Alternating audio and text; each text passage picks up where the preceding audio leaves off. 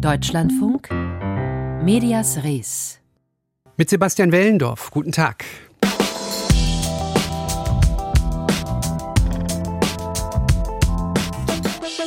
Ein sehr, sehr reicher Mann kauft eine einflussreiche Medienplattform. Er ruft dazu auf, die Partei zu wählen, deren Mitglieder in großer Zahl glaubt, die letzte Wahl sei manipuliert worden, Ex-Präsident inklusive.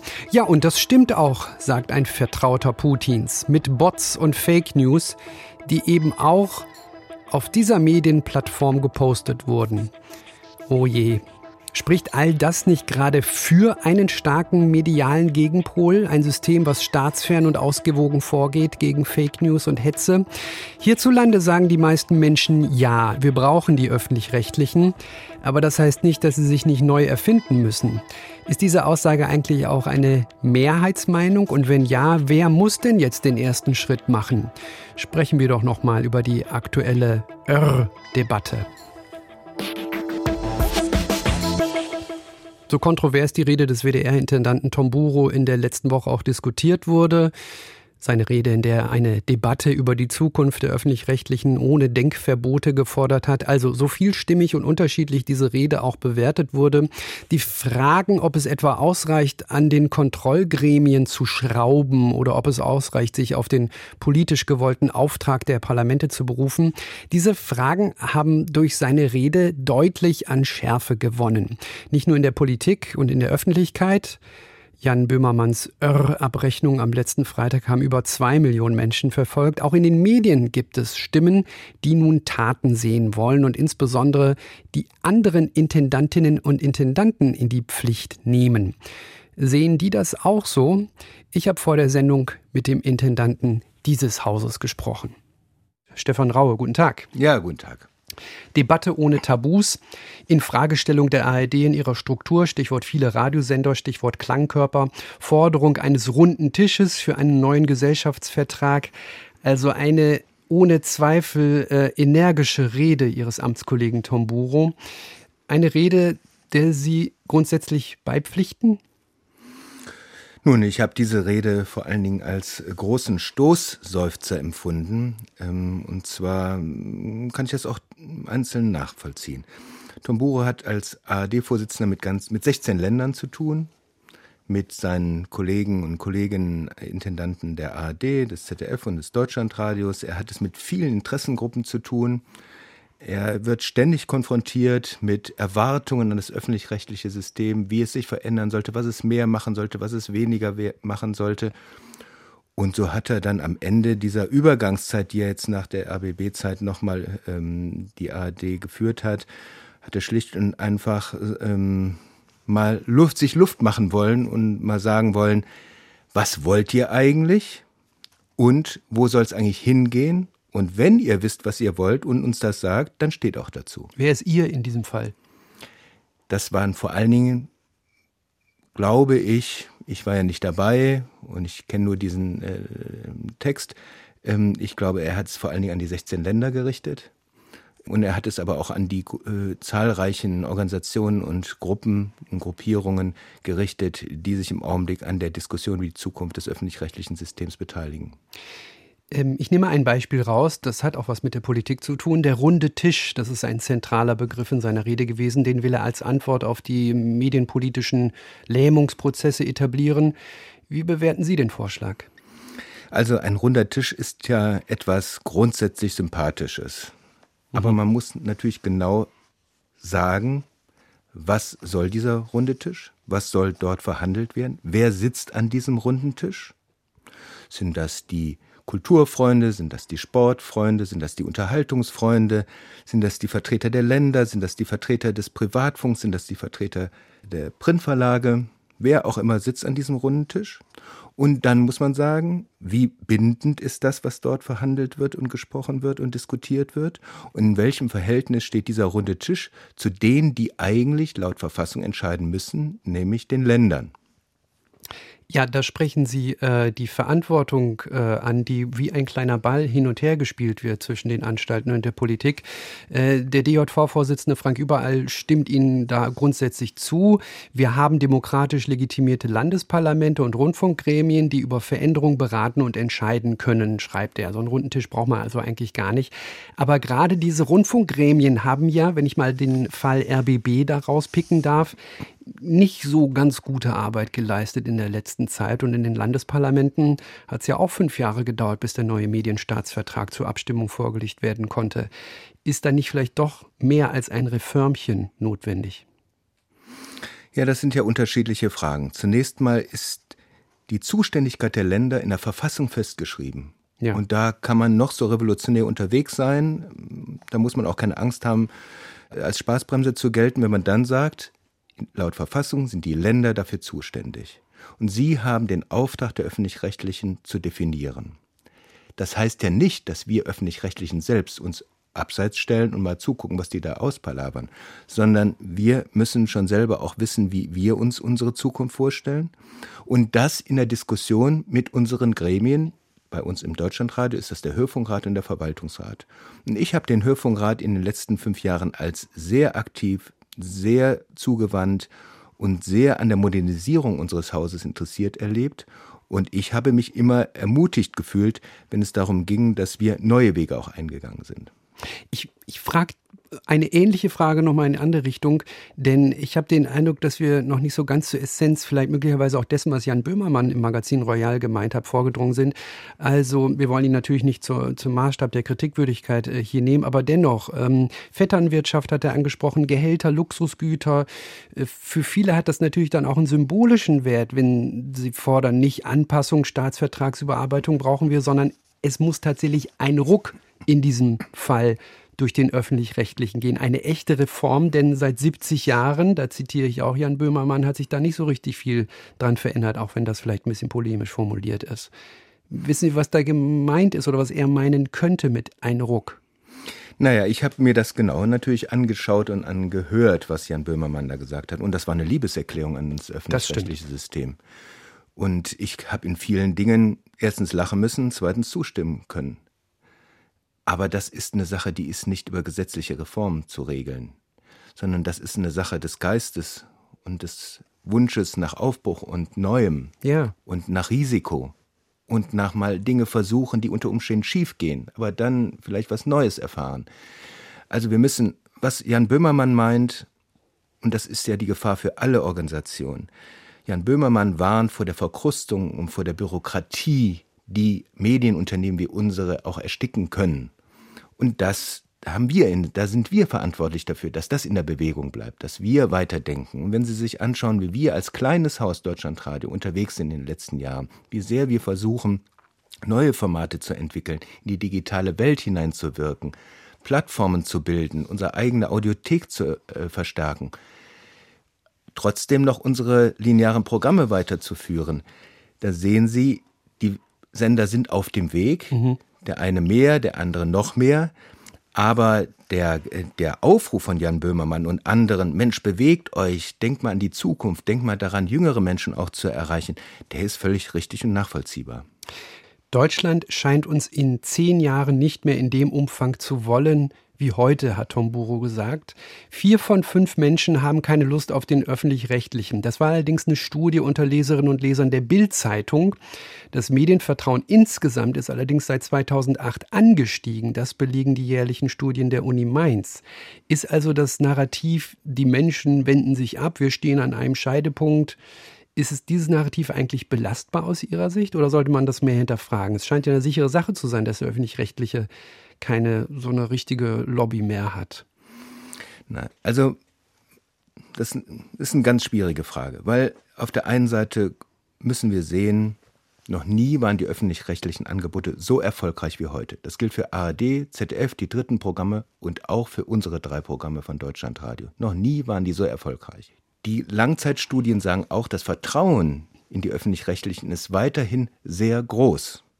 Wir müssen aber auch konstatieren, das ist ja nicht eine Halluzination, dass im Augenblick es eine sehr kritische Debatte über uns gibt. Das, das ist ja nicht irgendwo herbeigezogen, sondern das hat was damit zu tun, dass Skandale passiert sind. Mhm. Und diese Skandale setzen an dem an, was das Wichtigste bei uns ist, nämlich das Vertrauen. Die Menschen müssen Vertrauen in unsere Programme haben und die Menschen müssen aber auch Vertrauen in unsere Handlungsweise haben, wie wir wirtschaften, wie wir mit dem Geld umgehen, was sie uns in die Hand geben.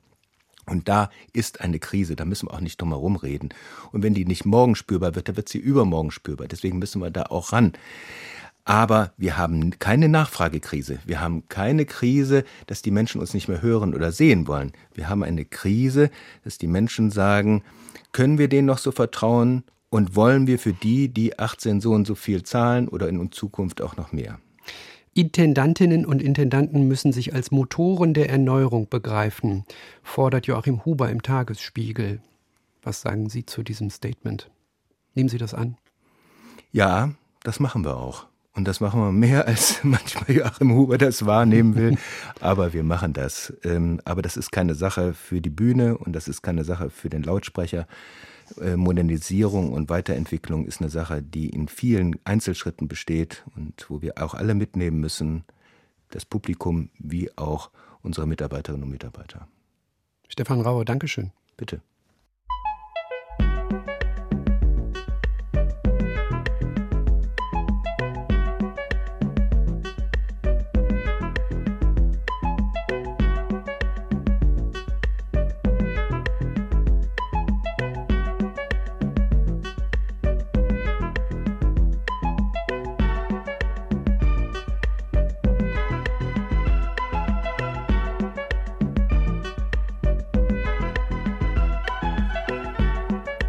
Deutschlandfunk Medias Res hier.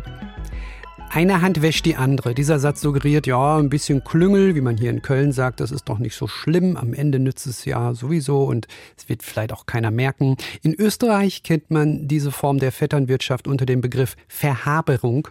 Und verhabert, also begünstigt, wurde unter Ex-Kanzler Kurz bekanntlich sehr viel. Das haben die Berichte der Wirtschafts- und Korruptionsstaatsanwaltschaft belegt.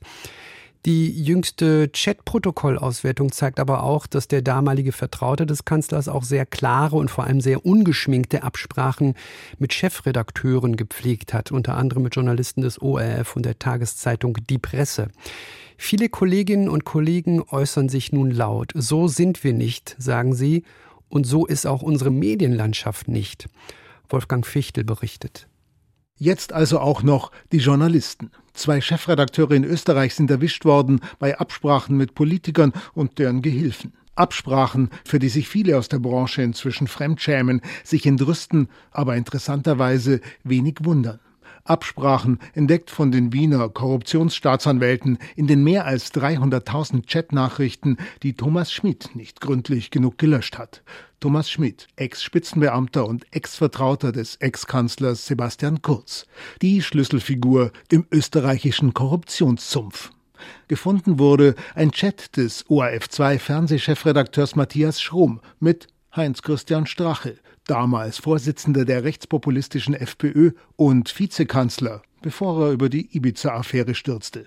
Strache beschwert sich gegen Mitternacht beim ORF2-Chef über die TV-Nacht-Nachrichtensendung auf ORF 1. Schrum bedauert, er sei nicht zuständig fürs erste Programm und erreicht den FPÖ-Vizekanzler weiter mit dem Satz, die sollten schon merken, dass sie auch nicht unter dem Radar sind. Keine glückliche Außenwirkung windet sich Matthias Schrom, als das rauskam. Seine Redaktion, auch der Vorsitzende des ORF-Redaktionsrates, Dieter Bornemann, sehen das nicht ganz so gelassen. Wenn dann der Chefredakteur der wichtigsten Nachrichtensendung äh, dieses Landes eine unangebrachte Nähe zu einem Regierungspolitiker in dieser Form hat und ihn berät, wie er mit dem ORF umgehen soll und die Redaktion gleichzeitig vernadert, dann geht sich das überhaupt nicht aus. Auf Österreichisch klingt das sehr flauschig. Vernadert heißt aber im Klartext verraten.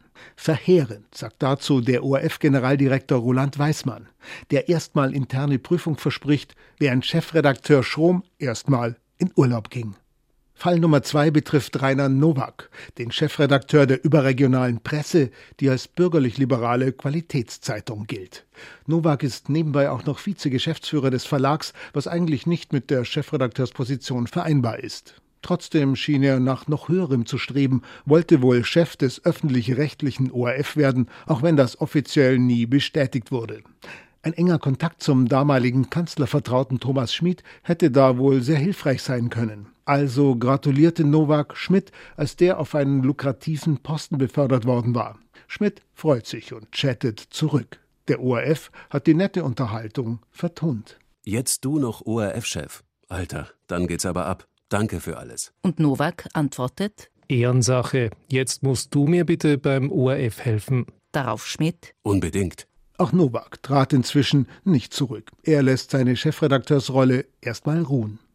Für die Branche und die Journalisten ist das furchtbar. Davon werden sie sich lange nicht erholen, sagte uns Professor Andi Kaltenbrunner nach diesem frischen Skandal. Der Medienforscher wird untersuchen, wie sich das auf das Vertrauen der Bevölkerung in die Medien in Österreich auswirken wird. Das mutmaßliche Ergebnis treibt die Branche schon jetzt um. Sind das Einzelfälle oder liegt der Fehler im System? Beides, sagt Daniela Kraus, die Generalsekretärin des Presseclubs Concordia, der weltweit älteste seiner Art, der sich um den guten Ruf der Branche müht. Es ist ein systemisches Problem, das Einzelfälle erleichtert und bedingt. Und dieses systemische Problem resultiert aus einer wirklich äh, verfehlten Medienpolitik über viele Jahrzehnte. Die Fehler im System Österreich hat kein Informationsfreiheitsgesetz. Es gilt das Amtsgeheimnis. Wer recherchiert, kennt am besten jemanden, der jemanden kennt. Wer Zeit schafft an, auch ein Zitat aus Schmidt-Chats, ist eine weit verbreitete Haltung. Die Korruptionsstaatsanwälte versuchen gerade zu klären, wie viel Berichterstattung durch mit Steuergeld finanzierte Inserate gekauft worden ist. Eine Achse der Anständigen versucht inzwischen, ein paar Notbremsen zu ziehen. Für die nötige Schlagzeile wird sogar Österreichs Bundespräsident van der Bellen bemüht. Der Satz, so sind wir nicht von van der Bellen, den er auf die Politik auch gemeint hat, äh, gehört genauso von den Medien gesagt. Florian Schäuber ist das, Kolumnist beim Qualitätsblatt Standard, auch Kabarettist. Der Standard startet eine Transparenzkolumne als vertrauensbildende Maßnahme.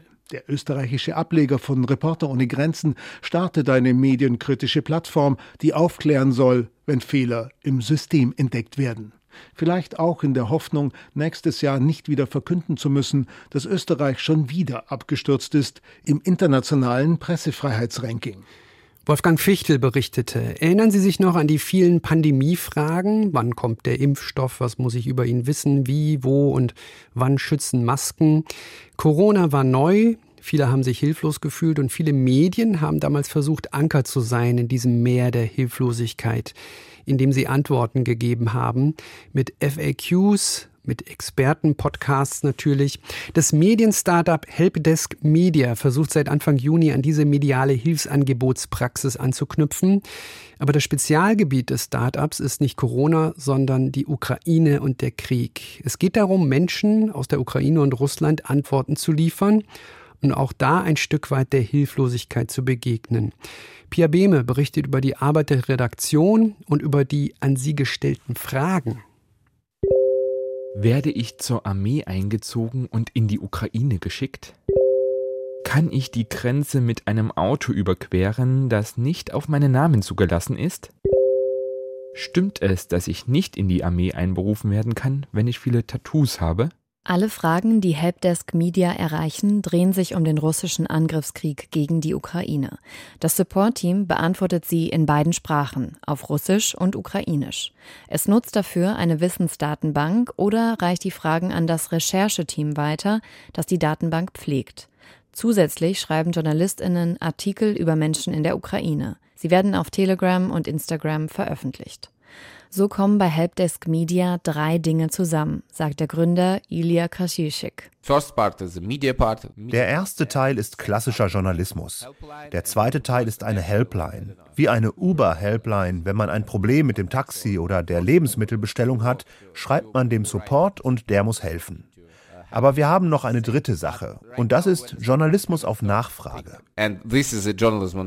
Die Recherche und Pflege der Wissensdatenbank richtet sich nach den Fragen, die die Nutzenden stellen. Auch Ideen und Kontakte für Artikel kommen häufig aus dem Hilfschat. Das ist wirklich ein neues Angebot. Die Kommunikationswissenschaftlerin Wiebke Losen forscht unter anderem zu neuen Journalismusformen. Gleichwohl kombiniert es bekannte Elemente. Also auf der einen Seite gehören dazu ja Geschichten von Protagonisten jetzt in der Kriegssituation in der Ukraine und aber auch in, in Russland. Und das andere ist eben dieser Helpdesk-Teil, der Anlaufstelle ist. Und das ist etwas, was man auch aus so serviceorientiertem Journalismus kennt. Vor allem Menschen in Russland nutzen den anonymen Telegram-Chat, weil sie hier laut Ilya Kraschischik Antworten finden, die die russische Regierung auf Webseiten zensiert. Vor dem 21. September haben wir etwa 5000 Menschen geholfen. Ein wichtiges Datum für uns, denn am 21. September hat Putin die Mobilisierung in Russland ausgerufen. An einem Tag hatten wir 9000 Anfragen. In den folgenden Wochen haben wir 25.000 Anfragen erhalten. Das war der Beleg dafür, dass das Konzept von Helpdesk Media aufgeht. Aber auch Ukrainerinnen in den von Russland besetzten Gebieten melden sich. Viele der Nutzerinnen von Helpdesk Media wollen einfach nur reden.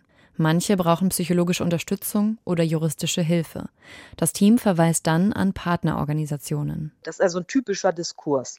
Ist das jetzt noch Journalismus oder ist das was anderes? So wie Gelosen. Da steht natürlich eine politische Agenda auch dahinter, eine, die die meisten von uns wahrscheinlich unterschreiben würden in dieser Kriegssituation. Das hat also durchaus schon aktivistische Züge. Also im Sinne von, da geht es nicht nur darum, etwas zu beschreiben, sondern auch Dinge verändern zu wollen und sich für bestimmte Menschen, Positionen und Meinungen einzusetzen. We decided to combine journalism and activism. Eigentlich könne man Journalismus und Aktivismus nicht verbinden, meint der Gründer Iya Kraschischek.